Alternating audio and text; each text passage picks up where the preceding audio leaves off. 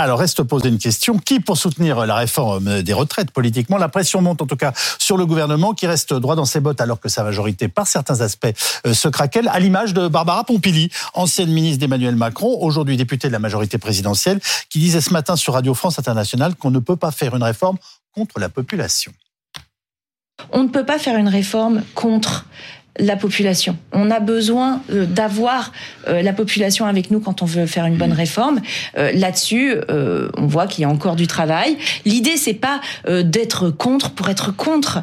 L'idée n'est pas de bloquer. Je suis dans la majorité. Mais le texte tel qu'il est aujourd'hui me paraît pas assez équilibré pour être votable en l'état. Donc on fait des propositions, on discute, c'est ça le débat parlementaire, et c'est même ça qui, qui fait la richesse de la démocratie.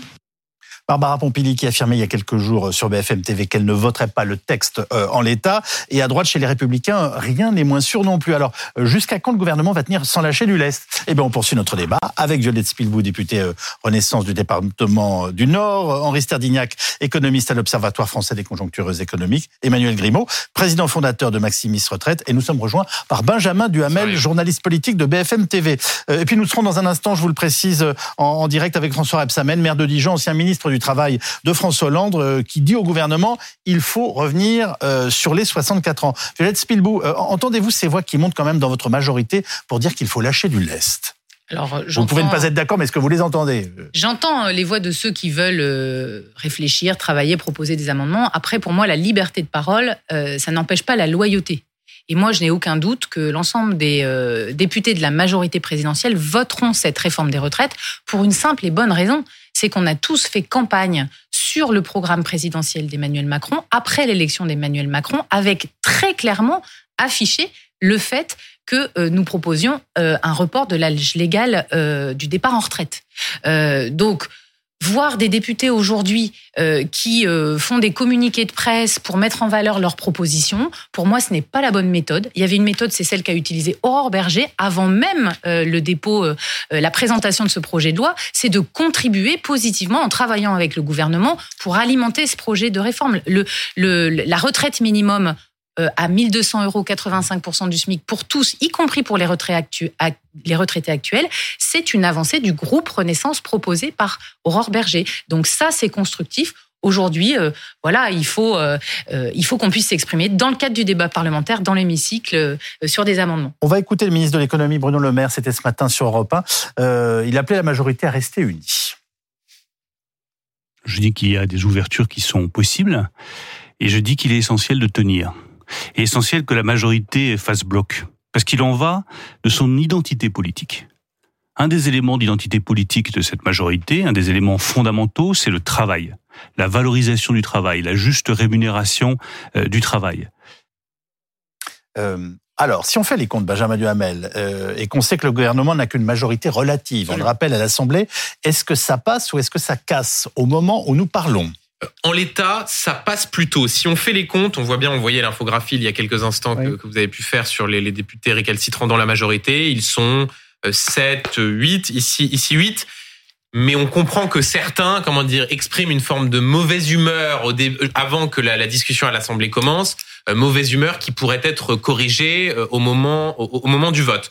Le vrai sujet, en réalité, il est du côté des républicains. Aujourd'hui, il y en a une grosse dizaine euh, qui se disent plutôt opposés à la réforme. Ils sont autour notamment de d'Aurélien Pradier qui considère que le compte n'y est pas. On a entendu il y a quelques euh, instants. Sur la question du nombre d'annuités, notamment quotidiennes, en expliquant qu'il n'est pas juste que ceux qui ont commencé à travailler tôt soient obligés de, de, cotiser 44 ans alors même que la durée de cotisation euh, maximale est fixée à 43 annuités à horizon 2028. Ils sont une grosse dizaine, donc en l'état, cela passe ric-rac, si vous me permettez l'expression.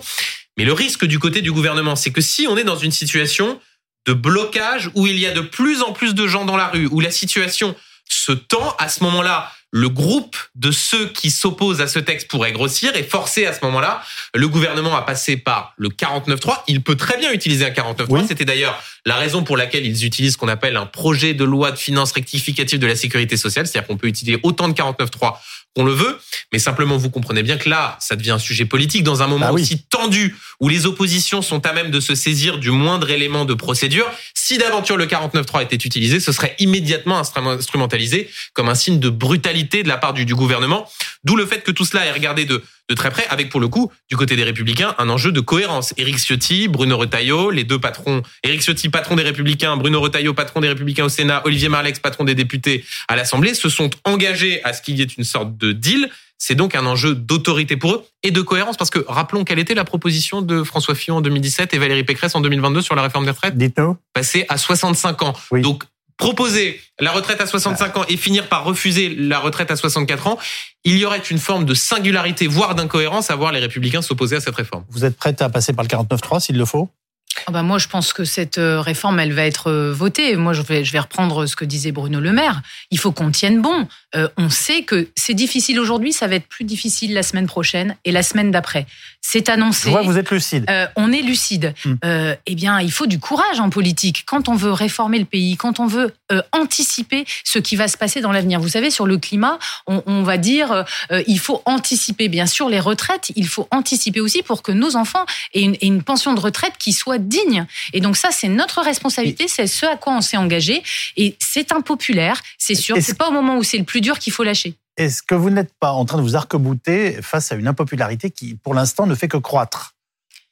Ben, vous savez, euh, je pense qu'il y a beaucoup euh, aujourd'hui de la part de nos oppositions, on l'a vu au- aujourd'hui dans les réactions euh, euh, de, de fake news, de contre-vérité, de simplification, comme s'il suffisait d'une baguette magique de faire une taxe sur n'importe qui pour financer tous les problèmes de la France. Citez-moi une. soit- Citez-moi une. que ce soit la retraite, bah, euh, la fameuse affirmation qui est reprise euh, en boucle euh, par la NUPS euh, du fait que un quart des Français seraient décédés avant le- leur départ en retraite. Ça, c'est des fake news. Heureusement, vos confrères ont très bien démonté tout l'argumentaire qui est utilisé, mais c'est des choses qu'on voit en permanence. Vous savez, la puissance des réseaux sociaux sur nos jeunes, euh, les jeunes qui sont dans la rue aujourd'hui. Moi, j'ai une mission aujourd'hui euh, euh, d'éducation critique aux médias, une mission parlementaire. Je travaille sur justement la lutte contre la désinformation et les fake news. Eh bien, euh, cette photo euh, de gens qui sont euh, finalement au cimetière avant la retraite, un quart des Français, eh bien, ça passe partout en boucle. Et on a aujourd'hui des gens qui croient à ces, ces contre-vérités complètement et qui croient euh, qu'aujourd'hui, euh, les Français ne peuvent pas arriver à l'âge de la retraite. Eh bien, les choses ont beaucoup changé et heureusement, euh, on est là euh, pour expliquer que euh, la France insoumise, la NUPS, raconte en permanence n'importe quoi et qu'il faut pas se laisser berner. Emmanuel Grimaud Et j'ajouterai une deuxième fake news qu'on entend encore tous les jours sur les plateaux, même si là encore elle commence à être contestée, c'est le fait qu'un Français sur deux serait au chômage avant de passer à la retraite. Et c'est faux. Là encore, les statistiques de la sécurité sociale d'une part, de l'AGIRC d'autre part, vous donnent des chiffres qui sont très proches, entre 10 et 13 des Français qui sont au chômage au moment de passer à la retraite. D'accord? Plus 7% qui sont en invalidité, plus 8% qui sont en maladie, plus Non, pour- 11% pour- pour les dont on sait pas, dont on sait pas ce qu'ils sont. Pour les Il y a- personnes qui partent entre 61 et 65 ans, il y en a 2% qui sont en invalidité. Il y en a qui sont en invalidité plus élevée pour les personnes qui partent en carrière longue et qui sont les métiers de la première ligne. Alors, moi, je dirais autre chose sur les sondages. Il y a, je le constate depuis plus de 15 ans, il y a une incompréhension globale de comment fonctionne le système de retraite et de ce qu'il peut offrir. Dans les études, là encore, de la DRES, qui étudie chaque année ce que pensent les, les- les Français, le 60% des Français sont persuadés qu'ils partiront après 65 ans. 60%, presque deux Français sur trois. La réalité de ceux qui partent après 65 ans, c'est 20%. Et encore, dans ces 20%, il y en a à peu près la moitié qui sont des personnes au foyer, essentiellement des femmes, Mmh. et des personnes qui ont travaillé 5, 10, 15, 20 ans en France et qui sont allées vivre à l'étranger. D'accord? Donc cette, cette perception faussée, un, sur Comment l'expliquez-vous? le, le, le, le degré d'angoisse qui est généré par le sujet, la, la désinformation aussi, et le fait qu'effectivement, à chaque fois que le sujet vient sur le tapis, vous voyez à quel point c'est un débat national et où on, on a du mal à arriver avec des éléments clairs, précis, concrets. Sur le montant des retraites, moi, depuis 15 ans, je n'ai quasiment jamais eu une personne, je peux les compter sur les doigts d'une main, des personnes qui m'ont dit, tiens, c'est moins que ce que je pensais. C'est toujours plus que ce que je pensais. D'accord? Et évidemment, si des Au gens moment pensent- de faire leur bilan. au moment où on leur donne le chiffre exact de leur retraite, ils ont un sourire jusque-là. Pourquoi? Parce que on leur apprend qu'ils peuvent partir beaucoup plus tôt, peut-être demain à 64 ans au lieu de 62, c'est un fait, Oui. et qu'ils vont gagner plus que ce qu'ils pensaient gagner. Donc, à partir de là, ça les rassure, et d'ailleurs, ils vont discuter avec leur DRH, ils vont euh, faire les choses de manière beaucoup plus, beaucoup plus sereine, beaucoup plus rationnelle. Mais quand en amont, vous pensez que vous allez partir J'ai des gens qui me disent, moi, je devrais travailler jusqu'à 73 ans. Oui. C'est faux, à 67 ans, tout le monde a le temps plein. Quand vous pensez que vous allez partir très tard, avec pas grand-chose, que vous allez être à la soupe populaire, et que, implicitement, toute réforme est là pour faire baisser le montant des retraites, forcément, vous êtes un peu remonté contre toute proposition de réforme. Et c'est marrant parce que il y a trois ans, j'étais un petit peu le seul sur les plateaux à expliquer pourquoi la réforme par points était bonne, en particulier pour les femmes. Et aujourd'hui, tout le monde nous dit ah ben pourquoi on l'a pas fait? Parce Oui. que c'était la bonne solution. Oui, alors que personne n'a vraiment défendu cette, Ah. euh, cette, cette réforme. On continue, on continue à pas à, à pas à pas penser que c'était une une bonne réforme. On a actuellement en France le, un des systèmes les plus généreux d'Europe. Il faut bien en être On est d'accord. Mer- il- mer- merci de le rappeler. il faut bien en être convaincu. Ben, ce système, ben, on l'a construit, on l'a Oui. on l'a défendu. C'est l'histoire de notre Voilà. pays, mais bien sûr. On voilà, bon, on peut l'aménager. Bon, mais il faut dire clairement, contrairement à ce qu'on entend souvent, que le système, il est solide.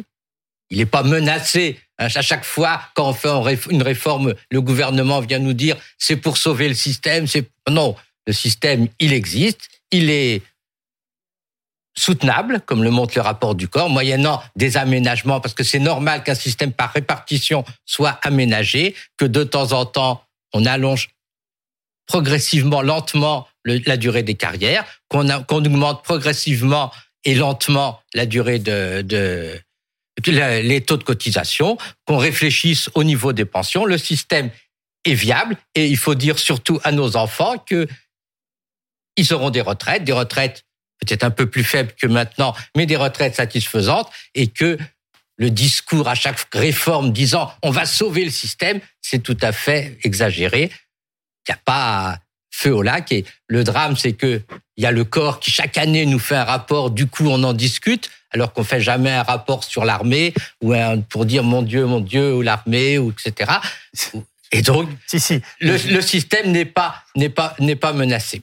Alors, Oui. Benjamin Duhamel. Par rapport à la question que vous posiez sur le, le gouvernement et la difficulté de ses marges de manœuvre face aux éventuels récalcitrants, Oui. il y a pour le coup quelque chose qui joue en défaveur du gouvernement, c'est que habituellement, quand on a quelques députés qui euh, s'interrogent sur le, le fait de voter ou non le projet Oui. de loi, qu'ils soient dans la majorité, qu'ils soient de l'opposition, le gouvernement se garde ce qu'on appelle des cartes en main. Voilà. C'est-à-dire qu'au fil de la discussion, il se dit, bah tiens, je vais peut-être lâcher là-dessus pour essayer de convaincre quelques euh, députés les républicains. Je vois bien qu'il y a un petit abcès de fixation sur, par exemple, cette question des 44 annuités cotisées. Donc, pour envoyer un signal vers l'aile gauche de la majorité, je me laisse la possibilité, par amendement, par exemple, de sortir cela pendant la discussion. Or, le gouvernement, Ça, c'est ce qu'on fait d'habitude. Exactement. Voilà. Sauf que là, le Là, gouvernement a fait le choix au moment de la présentation de la réforme de mettre carte sur table, de faire all-in, si vous me, si j'utilise une expression comme si on jouait au, poker, même si tout ça est beaucoup plus, beaucoup plus grave et beaucoup plus important. Ce qui fait qu'en réalité, euh, le gouvernement a assez peu de cartes à sortir pendant cette, pendant cette discussion parlementaire. Pour deux raisons. La première, c'est que tout a déjà été dit. La deuxième, c'est que le gouvernement dit, je suis prêt, on est prêt à enrichir la réforme, mais à condition que ce soit à équilibre financier constant à horizon 2030. C'est-à-dire qu'en réalité, ils ne peuvent pas dépenser beaucoup plus d'argent que les 5 milliards d'euros de compensation sociale qui sont d'ores et déjà budgétés dans la réforme des retraites. Oui.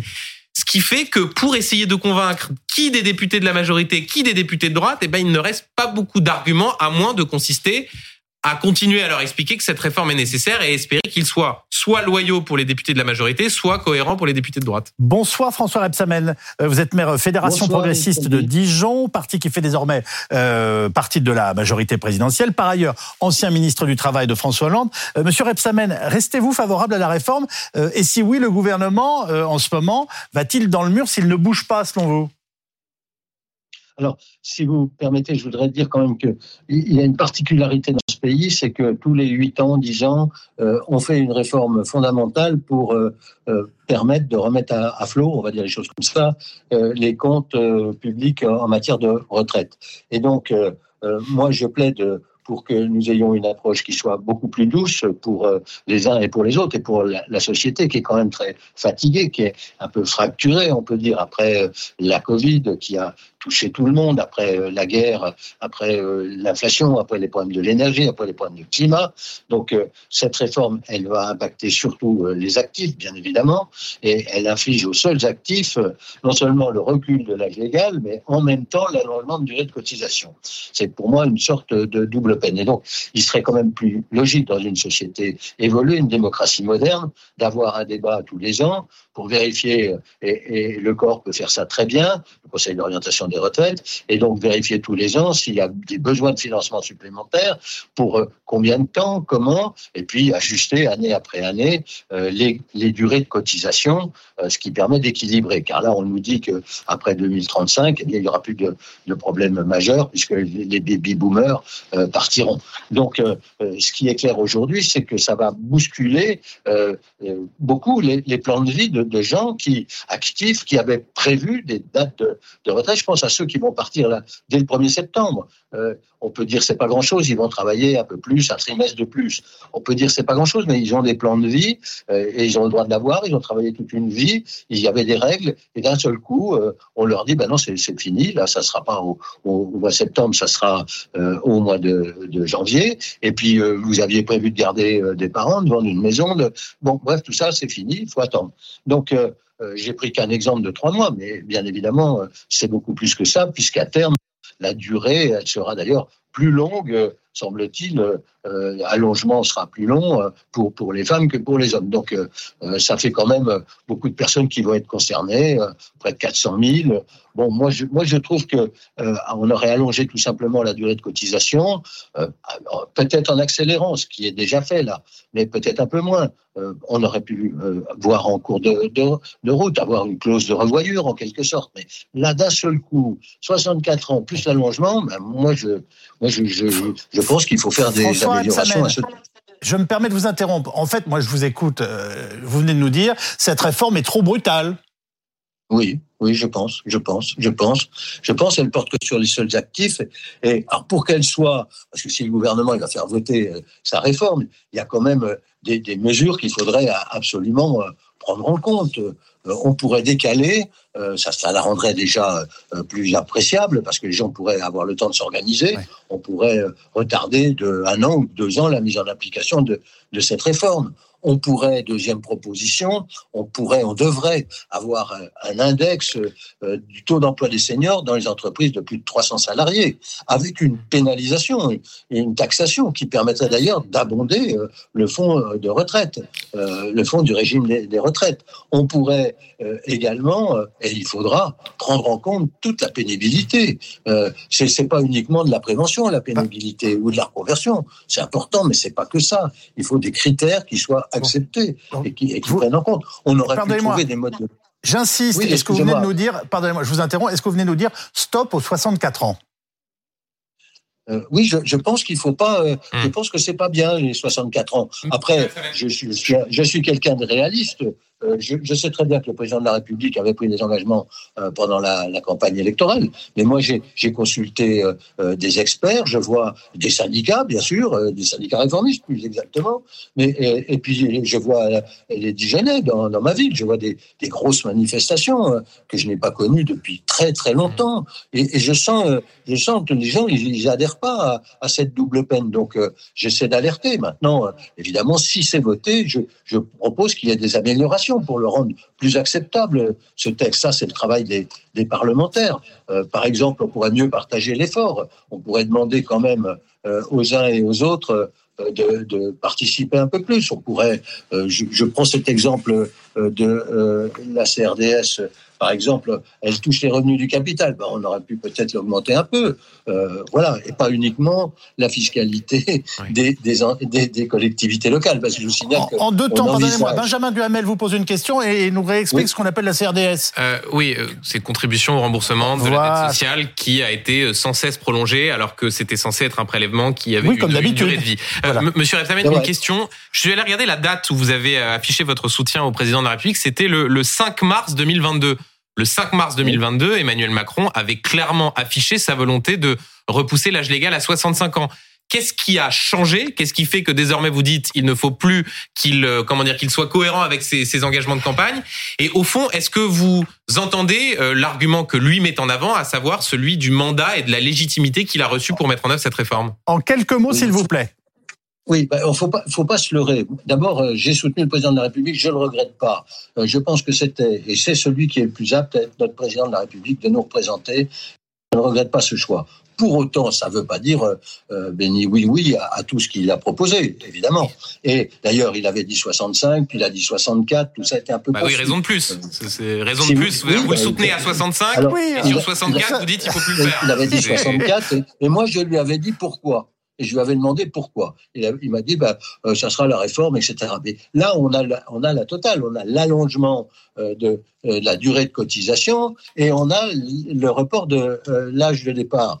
Donc moi je dis les deux cumulés, c'est pas ce qui avait été annoncé. Il faut pas, faut pas croire que les gens euh, ils ont voté euh, en votant ça une réforme telle que celle qui nous est présentée. En tous les cas, je comprends l'argument du président de la République. Je, je suis pas dupe. Je comprends cet argument qui est un argument recevable. C'est pas celui que je pense aujourd'hui. Je pense aujourd'hui que c'est pas bon pour notre société. Et je me permets de le dire.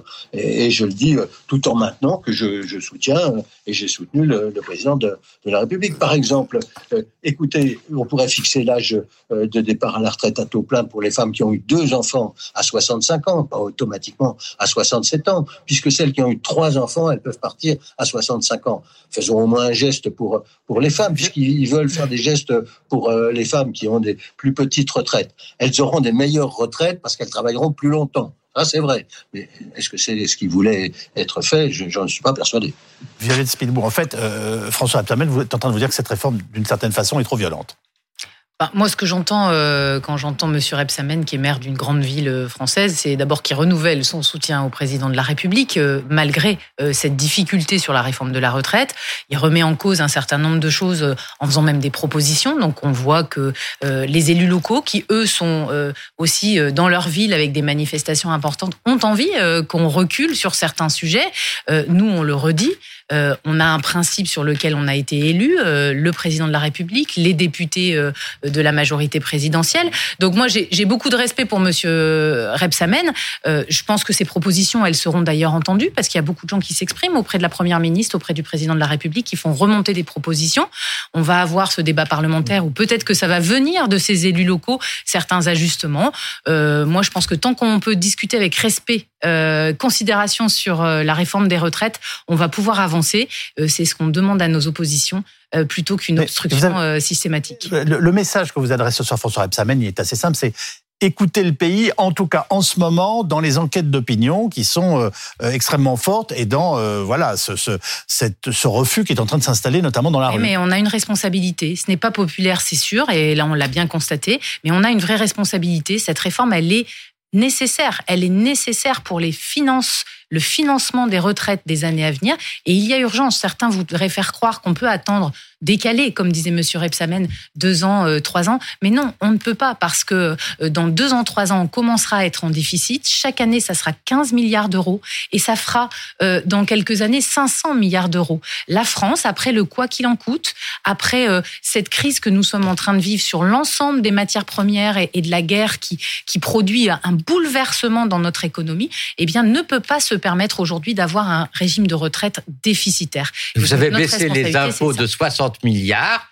Le gouvernement, les gouvernements Macron ont baissé les impôts pour booster de l'emploi et on a plutôt des bons résultats. dans une situation on où on avait déjà de 3% de déficit du PIB. Donc, on n'a jamais eu aussi peu de chômage. Enfin, moi, oui, mais journaliste en dans, même dans temps, notre pays, je vous, on vous jamais. remarquer. Donc, euh, euh, venir nous dire le petit déficit anticipé, parce qu'actuellement le régime est, est, est équilibré. Le, le, le, le, le déficit anticipé, dont on ne sait pas si se, va se réaliser, nous oblige à faire immédiatement, à, à l'année près, une réforme aussi brutale, c'est quand même un peu excessif et ça passe Oui. pas.